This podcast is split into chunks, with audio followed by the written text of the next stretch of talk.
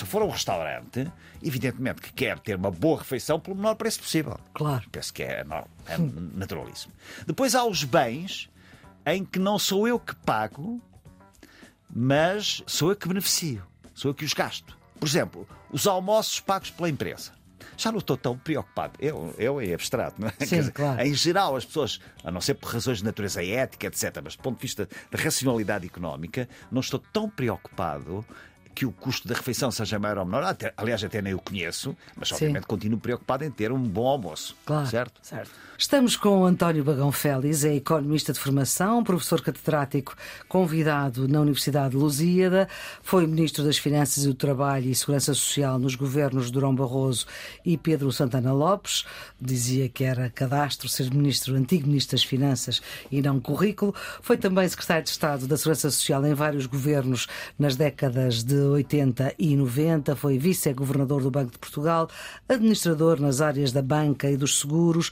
Foi também presidente da Comissão Nacional de Justiça e Paz, membro de vários órgãos sociais de várias instituições de solidariedade social e tem livros publicados não só sobre esta temática da segurança social, mas sobre outra das suas grandes paixões, que é a botânica e que são as árvores. Dr. Félix, muito obrigada por ter aceitado este nosso convite uh, para este programa que ajuda quem está nos últimos anos do secundário, mas também quem se interessa por saber mais. E hoje vamos socorrer-vos da sua qualidade de economista e de antigo ministro para falarmos um bocadinho de economia. Vamos querer saber mais, ou começar por querer saber mais, sobre o que é isto dos bens e dos serviços que a economia trata. O que é isto de bens e serviços? Isto é o quê? Eh, os bens não são necessariamente bem. Portanto, não tem qualquer conotação de natureza ética ou moral, não é? Certo. Uh, tanto é bem, do ponto de vista económico, uma bomba atómica como um pudim flan. Uh, Bom, ou como okay. cortar o cabelo, ou como cortar cabelo. Já agora, uh, uma questão interessante é, é às vezes alunos perguntavam mas qual é a diferença de fundo eh, em termos técnicos entre um bem e um, e um serviço, não é? que também é um bem. Sim. Uh, cortar eu, o cabelo é serviço, cortar é bem. o cabelo é um serviço. Certo. Mas a grande diferença entre mas um bomba bem... atómica é bem. É, a bomba atómica é bem, não é? Uhum. A grande diferença entre o bem e o serviço é que o serviço não tem estoques.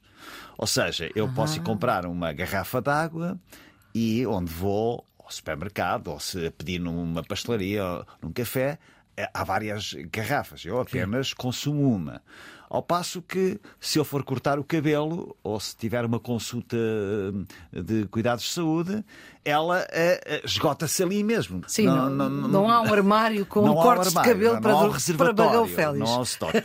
Exatamente. tinha graça esse armário. No, no, no ideia, nesta ideia surreal tinha um bocadinho de graça. Cortes de cabelo à Bagão Félix, no armário. Exatamente, sim. mas não há. Não há.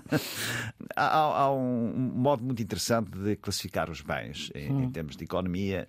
São classificados segundo dois critérios o critério que nós chamamos de exclusão, ou seja, se eu não pagar, não tenho bem ou serviço. Por exemplo, volta da garrafa de, de água. Se eu não comprar a garrafa de água, isto é, sou excluído do consumo daquela garrafa de água, porque não, a, uhum. não a paguei, não é?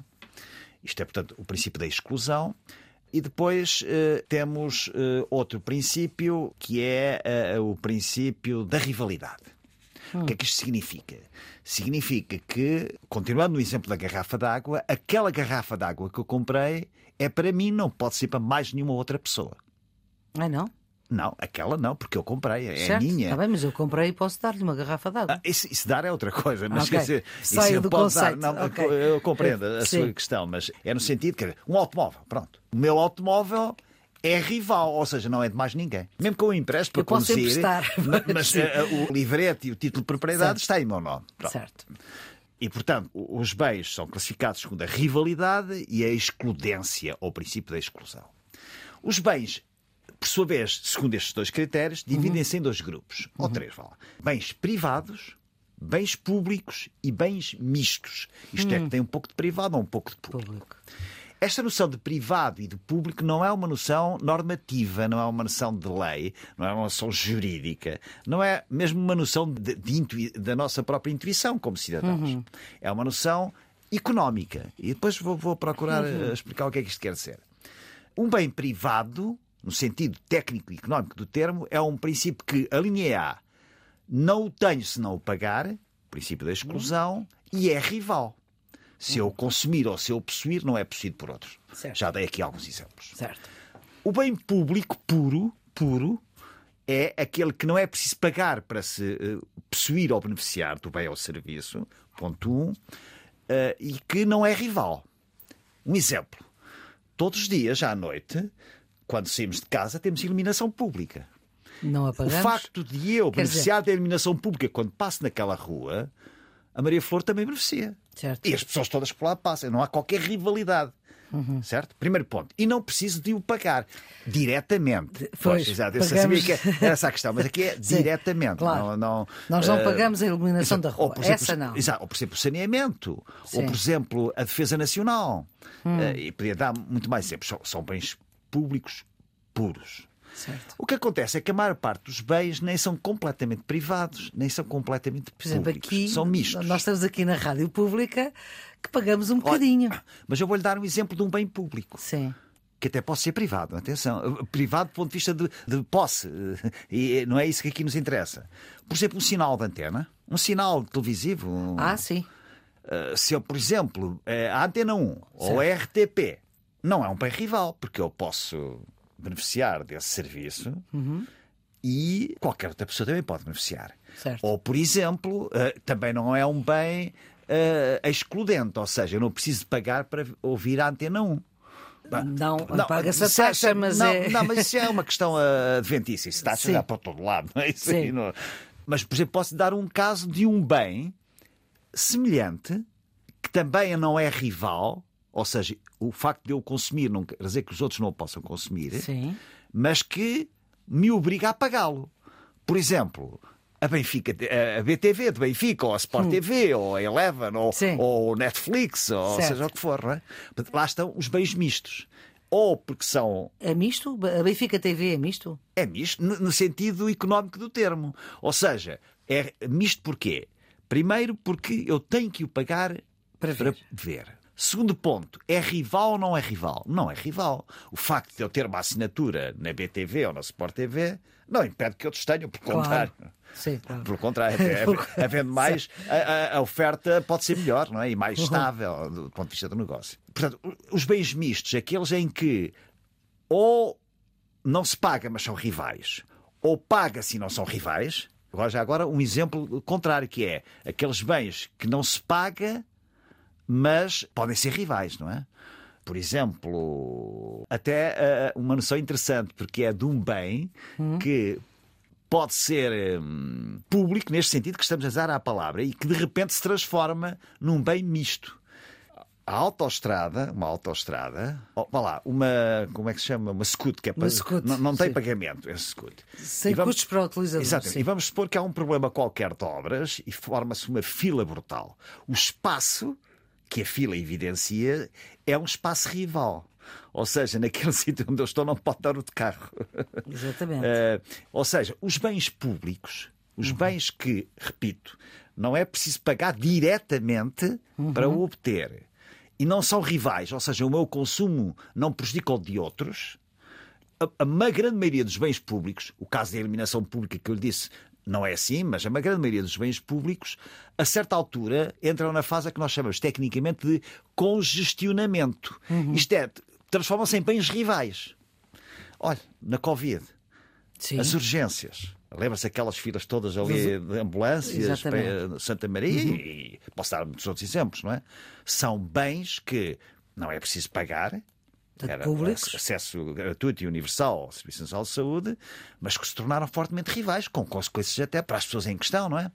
As filas de espera no Serviço Nacional de Saúde eh, são bens que se transformaram em rivais, que é quando marcam uma consulta no Serviço de Saúde ou, ou, ou num hospital privado também. Ainda há dias eu marquei uma consulta daqui a seis meses, certo?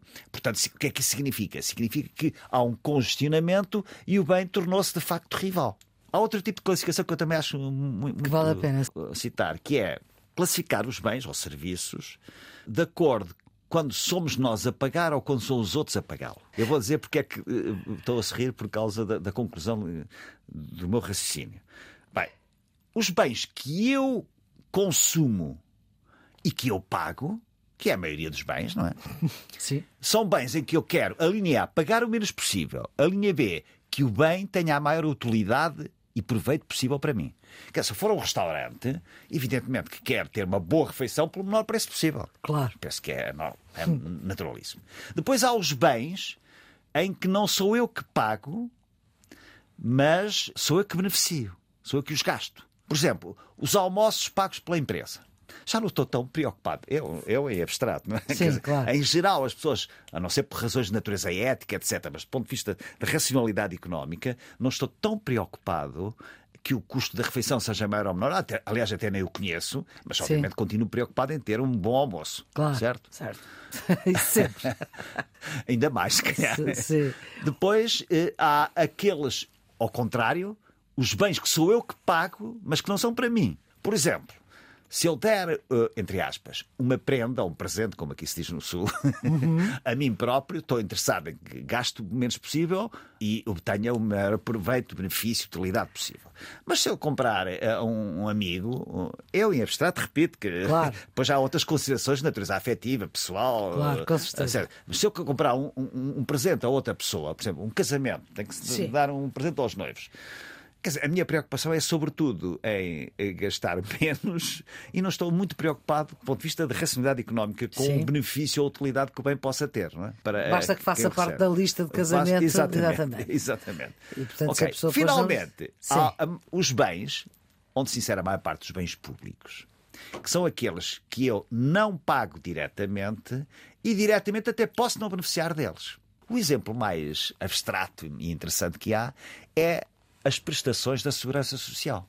Ou seja, em que eu não pago diretamente e em que eu não beneficio diretamente, mas posso beneficiar. E, portanto, hum. não há, do ponto de vista do utilizador, do beneficiário, não há preocupação com o custo, preocupação entre aspas, mas há preocupação com a maximização do benefício, da prestação, da pensão, do subsídio de desemprego, uhum. subsídio de doença, etc, etc.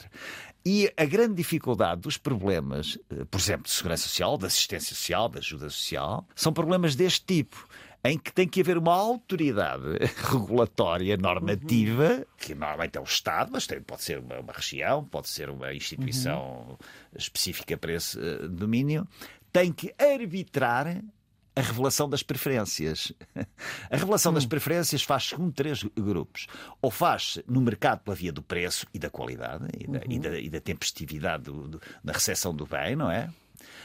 Ou faz por via administrativa, uhum. ou faz por via eleitoral. Exemplo, são é, essas três maneiras. São essas. Portanto, as grandes questões da segurança social, a arbitragem e, as escolhas fazem-se pela via eleitoral, nos programas apresentados. Não? É? uhum. uh, em democracia, obviamente. Claro. ou fazem-se depois, consequencialmente, por via administrativa ou normativa da lei, não é? Só mais um ponto que sobre isto acho, acho, que era interessante referir, que é o seguinte: dos bens e serviços, bens e serviços, noção e é, classificação de bens e serviços. Bens e serviços. E há, há os bens cujo consumo provoca, cujo consumo ou produção provocam, agora vou dizer um jargão, que é externalidades, têm efeitos adicionais que transcendem o, o, produtor que os faz ou o consumidor que os usa ou utiliza ou gasta. Vamos lá dar um exemplo disso. Um exemplo. Externalidades positivas e negativas. Sim. Uma fábrica que polua bastante, o rio ou o ambiente, está a transferir para a sociedade um custo adicional que é o custo da poluição. E, portanto, há uma externalidade negativa. Normalmente, as políticas públicas, ou, por exemplo, o tabaco que eu nunca fumei, não é? Mas eh, eh, uma pessoa que fume, ou que fume mais ou menos, para além de poder ter consequências a nível boas e más, a nível da sua saúde. Boas, poucas. Eu pois, já fui eu fumadora, não, portanto... nunca fumei um cigarro sequer. É? Mas uh, tem externalidades, tem consequências que estão para além da órbita do próprio consumidor, que fumador é fumador passivo, é fumador passivo, desde logo, agora menos porque espaços fechados já não é autorizado. O fumo, uhum. mas eu lembro quando entrava, uh, e a Maria também sempre entrava, entrava num restaurante, então sim, sobretudo sim. no inverno com o vapor d'água, com tudo, aquilo era um verdadeiro entrar numa cabine de, de fumo, não é? Sim. Ou num avião, Sim. se fumava, etc. Mas tem outra consequência que é há mais doenças e maleitas e cuidados e despesa da saúde resultante de uma situação de cada um. Não é? Isso é um bem. As externalidades negativas, normalmente, não apenas tentam-se atenuar ou prevenir ou combater, eh, pelo menos parcialmente, através de impostos. Hum. Impostos sobre o CO2, sobre a poluição, imposto muito, sobre o tabaco, ou imposto sobre o açúcar. Sim. E podia citar mais. Ao contrário, há aqueles que têm externalidades positivas. O primeiro dos quais é a educação, não é? Quando eu tenho netas, por exemplo, neste momento, a estudar na universidade ou no ensino secundário e primário, elas beneficiam mas supõe-se que a sociedade ela própria beneficie de uma sociedade total mais educada, uhum. mais formada, etc. Isto é quanto às políticas públicas, mas isto depois também tem reflexo no, no mercado, no, mercado mesmo de atividades privadas. Não é? Uhum. Por exemplo, damos aqui o exemplo de Lisboa, que tem o aeroporto no meio da cidade, não é? ou quase no meio da cidade. Sim, sim, sim. Por exemplo, ali ao pé da minha casa, os aviões passam a cerca de 250 metros quase já na mesma altura do meu prédio, que eu vivo no 11 andar, e passam a 250 metros todos os dias, uhum. quase todos os minutos, não é? Sim, sim, uh, também. E portanto, quanto mais perto estiver, por exemplo, do aeroporto, a poluição sonora e a poluição até atmosférica do ar hum. leva a que, em tese, os preços daquelas casas tenham menor valor. Porque a situação de um aeroporto provoca ela própria externalidades negativas uh, deste tipo, não é?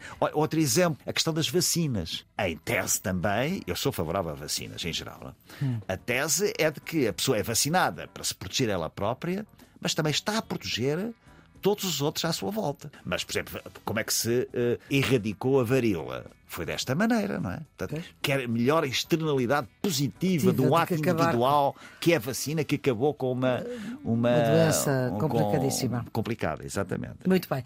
Doutor Bagão Félix, vamos ficar por aqui nesta nossa conversa sobre a produção de bens e serviços, a noção e classificação. Vamos voltar a falar uh, de economia noutro episódio do Serviço Público o Bloco Notas. A produção é de Ana Fernandes, os cuidados de emissão de Fábio Ribeiro, ideia e edição de Maria Flor Pedroso. E se nos apanhou a meio, já sabe, estão todos os episódios do Serviço Público Bloco de Notas em podcast. Tenham um bom dia.